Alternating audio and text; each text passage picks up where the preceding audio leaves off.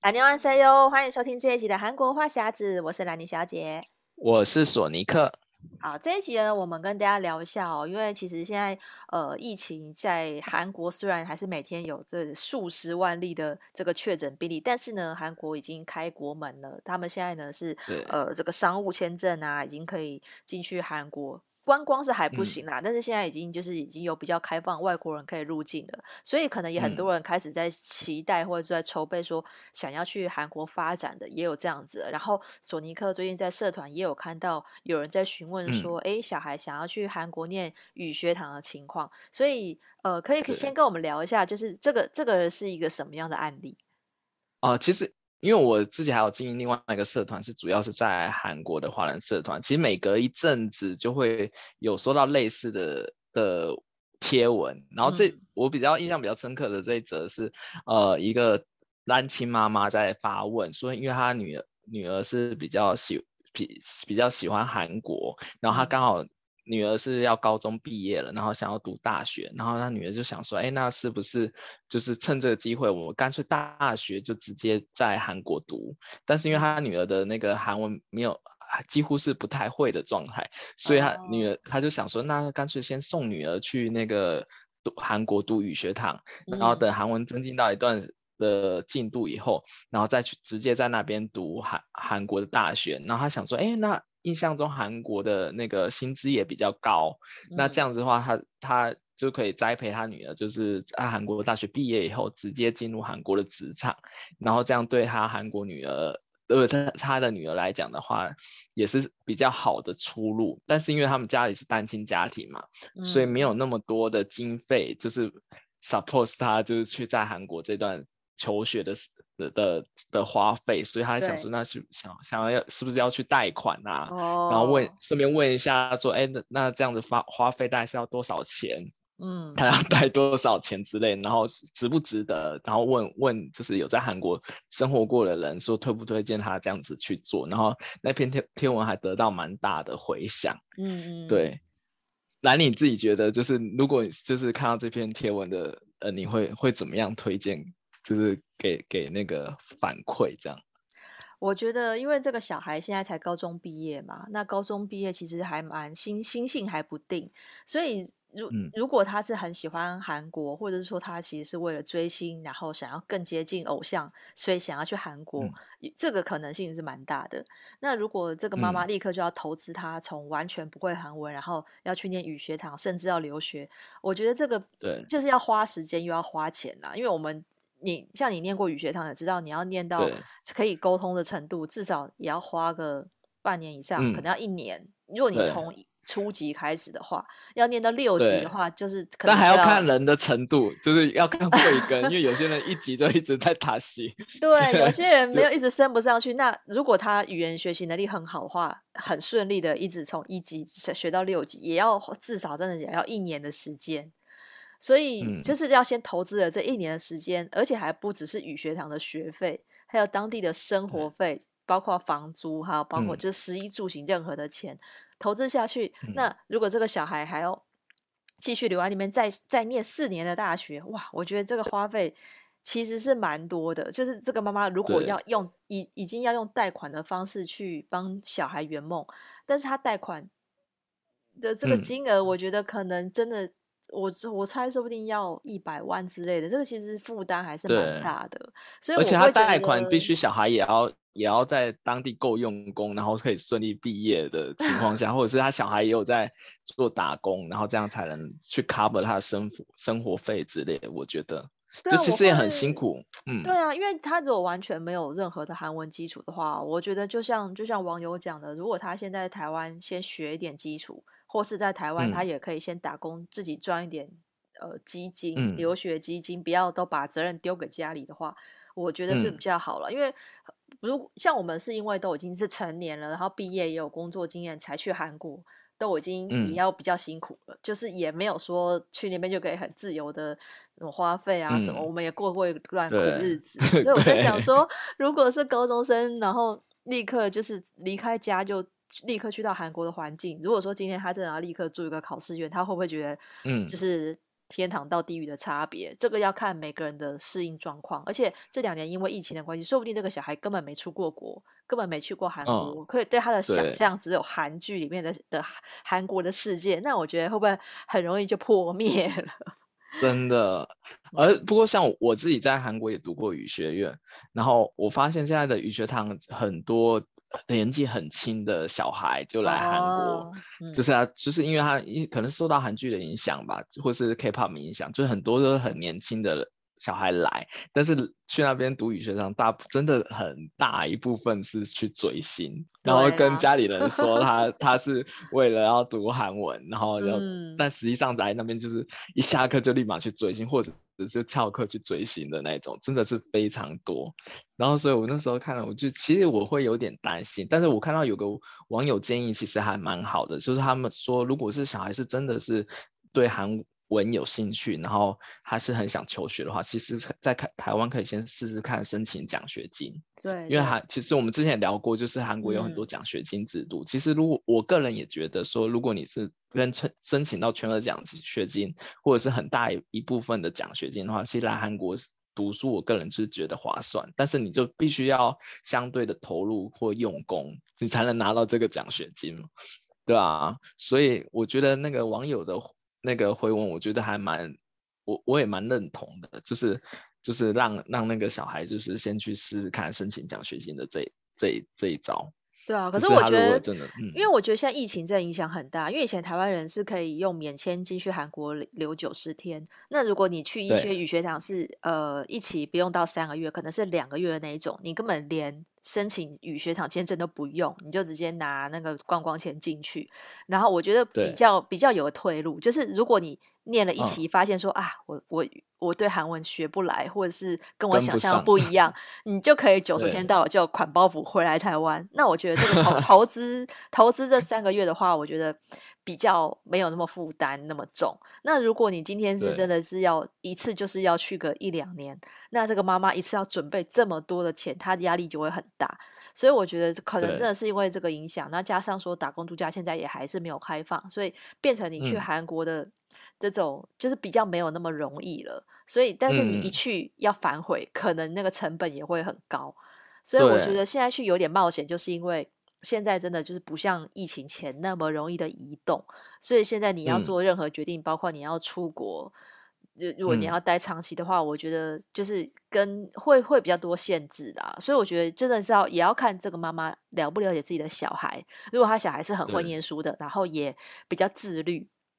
那我觉得可以试试看。因为老实说，我觉得到国外诱惑太大了。那高中生十八十九岁，其实心性不定的话，如果讲讲讲比较负面的，就是如果你交到坏朋友，或是我们前几集介绍的这些渣男欧巴的话，哦、我觉得他父母不在身边，我觉得会比较危险。哦、就是对，就是就是可能交友方面的话，可能是他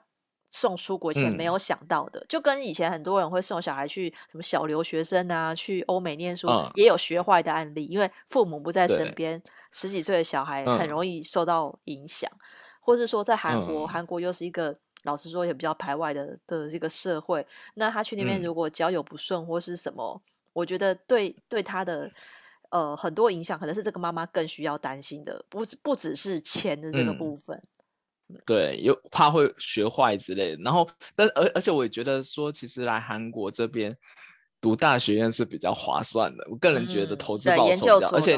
对对对，而且你必须。我个人也觉得是在台湾，就必须要至少有一定的韩文基础再来韩韩国，因为其实韩国语学院的学费现在一年比一年贵，对，它甚至比大学跟 大学的，它比大学跟大学院的学学费都还要贵，这样换算下来的话，嗯、所以那你还不如，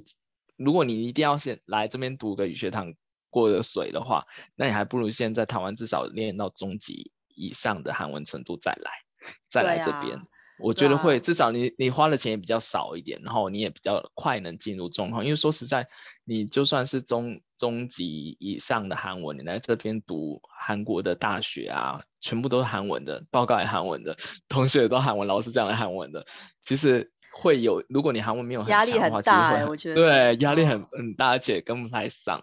对对对，所以我会个人会看到这个 case，我真的还蛮。觉得他如果真的是对韩国有兴趣的话，当然就是自己就是努力鞭策自己，先把自己的韩文 练到一定的水平以后再过来会好很多。对，而且有一个嗯很现实的考量就是钱的问题嘛。嗯、那其实这样，其其实韩国的物价来讲，我我们之前也有聊过物价，其实。呃，虽然以前都说可能是台湾的大概两两、嗯、到三倍的水准，那现在因为疫情之后通膨的关系，嗯、其实韩国很多物价都都涨价了。但是食衣住行方面，我觉得是有有差别。比如说韩国搭地铁是相较便宜很多，跟台湾比起来的话，嗯、那个那个地铁票感觉比是比台湾还便宜。如果以汇率换算的话，然后韩国韩国的话，衣服也便宜。对，衣服你藏在地地下，呃，就是地铁站的地下街，刚刚那五千韩元就、嗯、就可以买一件上衣，买一件裙子，换算就是一两百块台币而已。对。但是韩国的外食是比较贵的，就是如果你三餐都吃外面的话，那开销就很大。对。哎，但是你要食，说到食，我觉得其实要也要看人，就是像我以前在韩国也有过过一阵苦日子，我真的是在吃那个那个考试都是吃泡面过活。对啊，那也那也就是如果你你其实你要省的话，也可以很省很省，但是就看你能忍耐度如何。就如果你是那种呃一定要跟朋友吃饭要在外面的话，那那种的话你的开销就会很大。对。但是如果你是像我一样可以就是哎我可以吃泡面过活，或者是或者是住下下宿的话，吃下宿的阿祖妈准备的那个饭菜就可以顶好几餐的人的话，那其实十一住行相对会比这比台湾便宜很多。我个人这么觉得，我觉得就你们的忍耐程度。我我觉得男生是不是比较不重视这方面？就是只要吃饱就好，所以可能比较好养。然后我觉得女生可能没那么好养，就会觉得 哦，我不想每天都吃一样的，就是可能就你在下宿啊，舅妈每天都是一样的泡菜，可能会不会很快就吃腻了？如果要连吃一个月的话，哎、但是我像我以前前公司那。有很多台湾人来韩韩国打工度假，嗯，他们为了要追星买那个专辑，他们可以就是忍受，就是吃吃住考试院，然后你每天吃泡面，这个然后钱都拿去供养，然 后要买周 边，对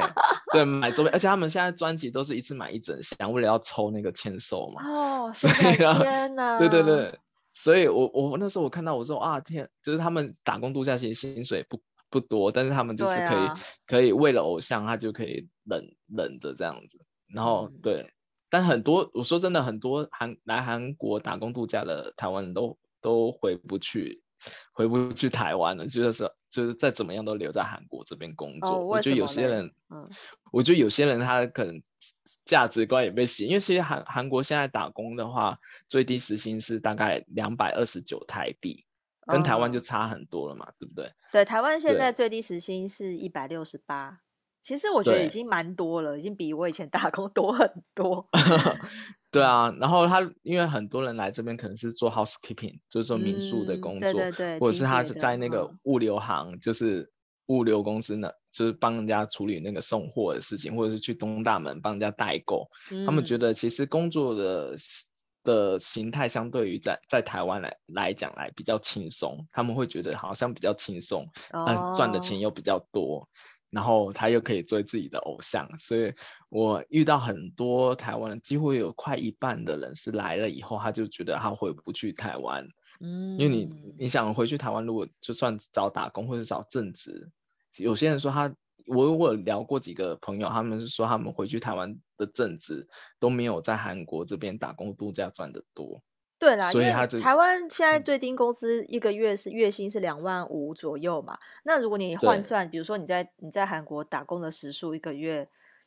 一个礼、嗯、一个礼拜，如果时数有到什么四十小时，哦、可能应跟一个正职差不多时数，加起来月薪那绝对比是比台湾多的。嗯对，而而且现在韩韩韩国的最低月薪，假如说你说你在韩韩国找到工作，最低月薪也、嗯、也有大概四万七千八百六十一台币。嗯，而且韩国的听起来是蛮多的。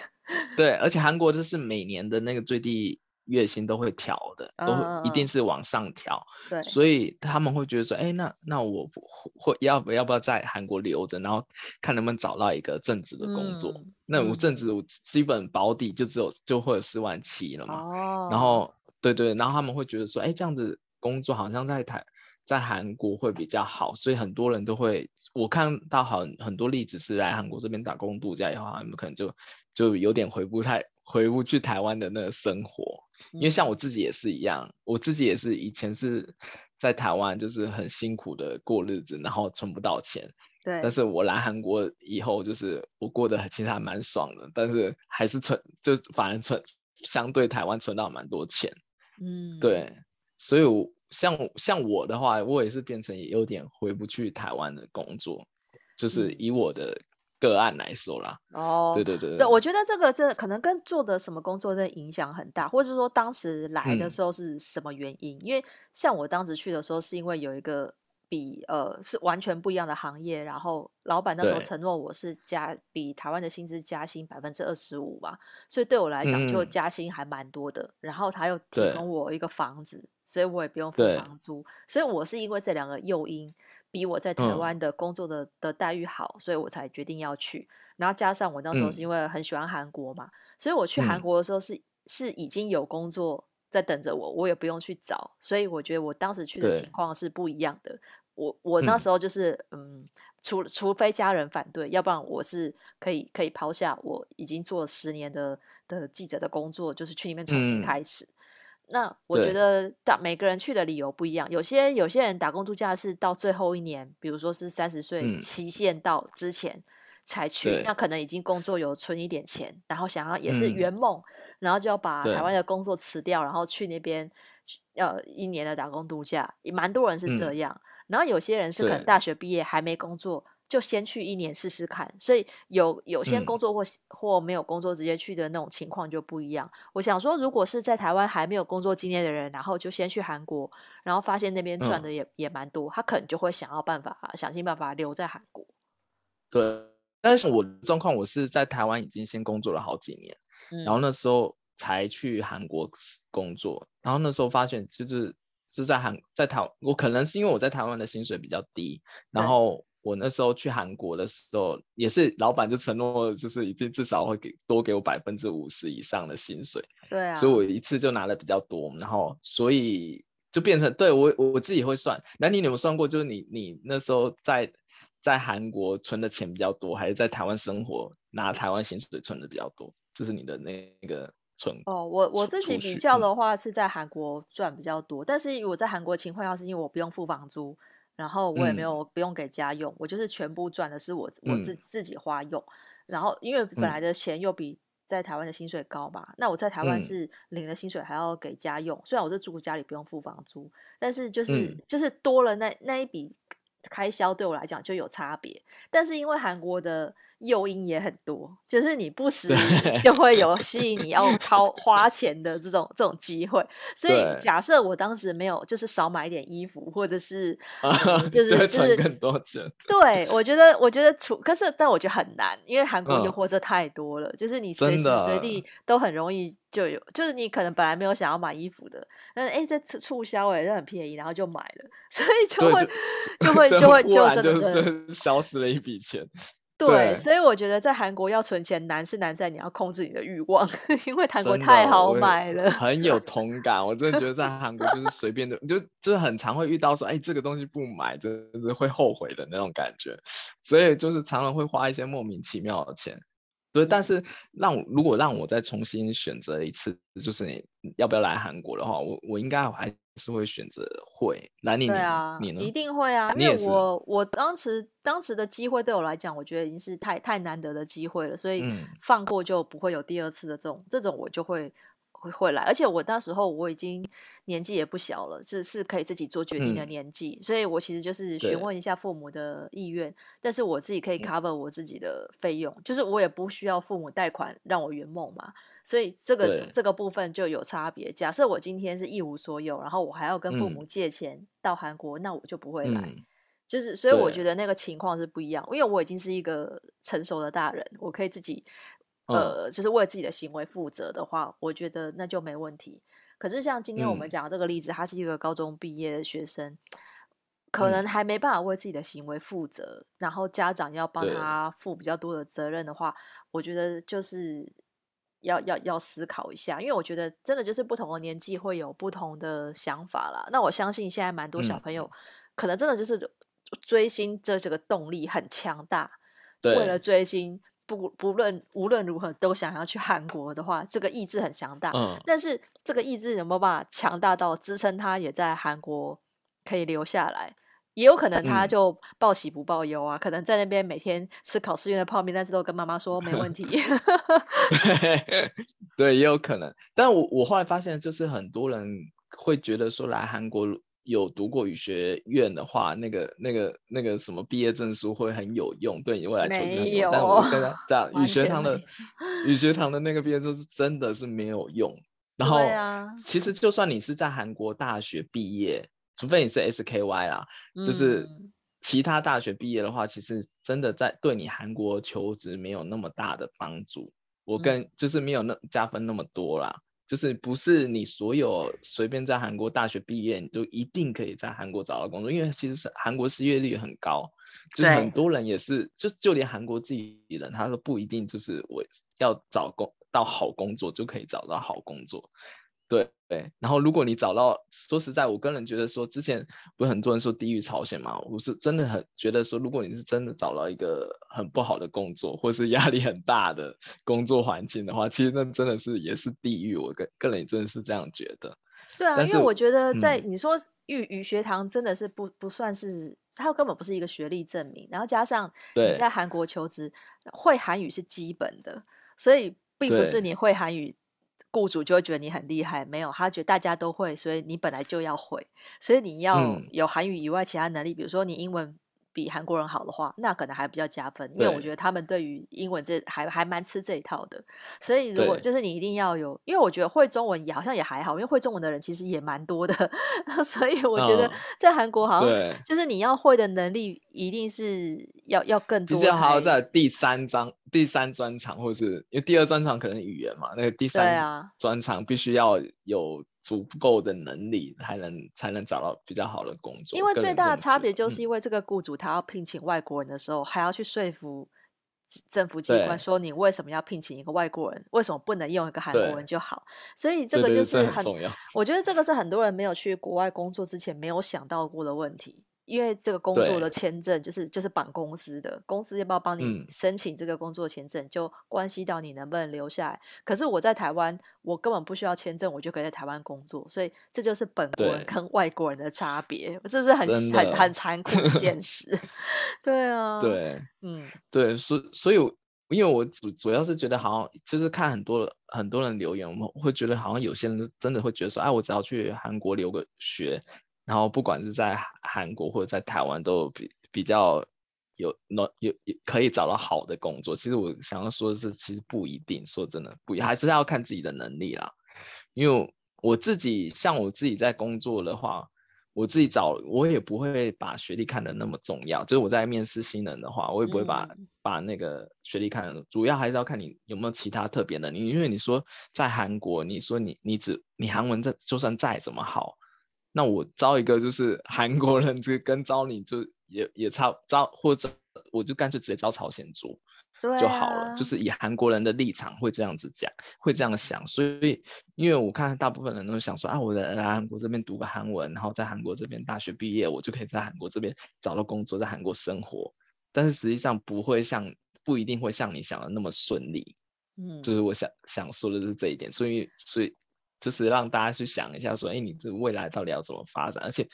这你在韩国的收入其实是决定你是地狱朝鲜还是韩剧 生活的一个主要关键。我个人觉得，如果你是真的很有钱的话，或者你赚的很够多，在三星上班，那你绝对是韩剧 韩剧里的那种生活可以可以过得上。但是如果你是真的就是就没有什么特别的专长，或是你的收入来源是比较低的，或者是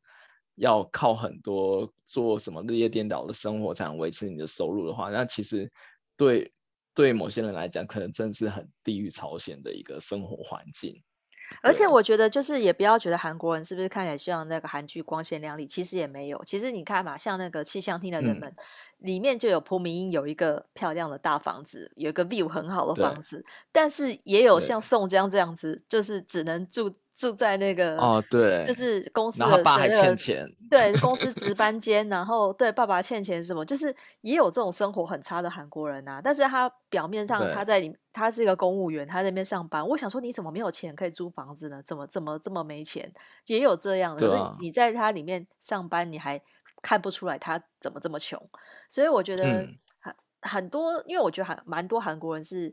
呃，表面上看起来一定都是很 OK，可是可能就是也是过得比较没有那么顺顺利的生活。嗯、我突我突然想到，哦，我前几天跟我韩国同事吃饭的时候，他们就说在等那个月薪日，然后、哦、发薪日，然后我们就、哦、对对对，然后我们韩国同事就说，那等到有什么用？就一进来以后，马上从那个卡卡费就出去了，就左手进右手出，但是、也没有人，然后什么，然后我们同事就说，那接着再刷另外一张卡。就是他们也是很多，我发现还蛮多韩国人，就是就是一一薪水进来以后，然后卡费扣款就就扣掉一大半了，嗯、然后你还要你月底的那些花费也都是用信用卡在那边消费，就是另外一张信用卡。就他们其实台湾人也台湾台湾人也是很常说，啊、没有台湾人会说说啊月底了，就月底跟月月初过的生活是不一样的。对，然后我就看他们有些就看起来，哎，看起来就是平常也是买个咖啡啊，就是生活挺挺惬意的。没想到他们也是那种，就是一一也是要等那个月薪去付那个他的卡费的人，你知道吗？那我就觉得哇，其实也是还蛮辛苦，因为他们就会像像那样的同事，他们可能就如果在公司受到打压，或是。老板对他们比较不好了，他也不敢，也是没有办法贸然提离职的那种，因为他毕竟还有卡背的压力在。对啊，而且我觉得韩国人又有一种，他表面上不能不能让人家看起来他很落魄，所以他可能还要打肿脸充胖子。嗯、就是就是，如果同事要去聚餐的话，你总不能说，哎、欸，我今天没办法去，对然后然后或是被邀请客，然后难道可以说，哦，我、嗯、我没办法请？这个我觉得韩国人的面子问题会让他们更难去。就是可能会负担更大，因为你为了顾及面子，你总不能承认说、嗯、哦，我我不能跟你们去聚餐，因为我没钱，所以可能很多人的那个就是就是会会需要会，尤其当当他有一定的位阶，就比如说他他带自己的下属出去出去开会，然后他已经会想说啊，我是是比较上面的人，我也要请这咖啡之类。有些人会这样子，就是有些韩国人会想说啊，我自己是科长，我自己是市长，所以我应该请我自己下面的 team 的。的组员吃东西这样子，有些人还因为我自己也吃过很多。我觉得，这个 这个这样子，这种公司办公室社交的压力在台湾是比较小，因为台湾没有这种诙谐的这种文化嘛，啊、就是没有说一定要下班应酬的文化，所以我觉得也不见得公中午要跟公司同事吃饭啊。台湾其实蛮多上班族都是自己带便当去公司微波的，啊、可是韩国人好像比较不会有带便当这件事情。对，而而且韩国就算自己带便当，他也要跟公司人一起吃。他 们好像是可以，就是在自己自己的位置上吃嘛。我记得我以前在台湾是这样的。对啊，对。但是韩国是，即使你带便当的话，我们也是要一起坐在一个那个大 大的那个会议室里面吃吃饭。我就心想说，是何必呢？然后，然后其实我们自己吃饭的时候也挺尬聊的，因为其实很多人 也不是很熟。哦、然后我们也是还是要就是。啊，就是复合一下就尬了。其实我觉得在韩国如果工作的话，其实工作环境真的是很重要。然后还有就是你支撑支撑你留在韩国的主要目的是什么？嗯、就是必须要有一个主要，假如假如像我一开始真的是为了就是工作赚钱跟跟跟就是舒服的度假。对对对，就是 是我留下嘛。那有些人是为了追星，有些人是为了爱情嘛。就是看那个你主要的那个目的到底能能不能坚持你走下，因为。每个人价值观不一样，有些人可能想说，我今天虽然没钱，但是我追星，我可能就很满足，我就觉得我待在韩国是值得。就是每个人的想法是不一样，嗯、就我不能说我今天存的比较多，所以所以所以就一定一定来韩国好。有些人存就就算没存钱，但是他他遇到自己的爱情，或者是这真爱，或者是遇 追到自己的心，他也觉得很满足。我看到很多都是这样子，就是看、啊、主要是看你的取舍。嗯，不过我通常还是会建议大家说，我觉我觉得有出国的机会当然都蛮好的，就是我觉得但前提我觉得是现实考量是，嗯、如果你不要靠家里。然后你自己有有有一有有一笔钱，然后假设你今天是还没有找到工作的情况下，你想要给自己一点时间间啊，比如说我就休息半年去念语学堂，那我觉得 OK。嗯，而且我觉得最好的年纪，我觉得在二十代的时候出国还是比较好的，就是你也心智成熟，然后你也可以为自己做决定，然后呃，如果有什么后果，你自己也可以承担。然后二十几岁又还是一个还可以调整自己融入社会的一个年纪。比较，就算你遇到那种文社会冲文化冲击，你还比较可以克服。我觉得，如果像我是三十代的时候去，我就觉得我可能个性比较固定了，就就会比较难，嗯、比较会不会强迫自己去融入那个社会，就是呃个性上的问题。那我觉得二十二十代的人的话，还还算很年轻的状态去，就可以尝试更多不一样的，比如说就是比如说就算是交往了韩国欧巴好了，就是也可以挑战。嗯不同的人生，我就觉得这个不同，那是十几岁，我觉得有点有点太年轻，嗯、所以我就觉得不同年纪的那个考量会不一样。当然，我觉得前提就是这个决定下去，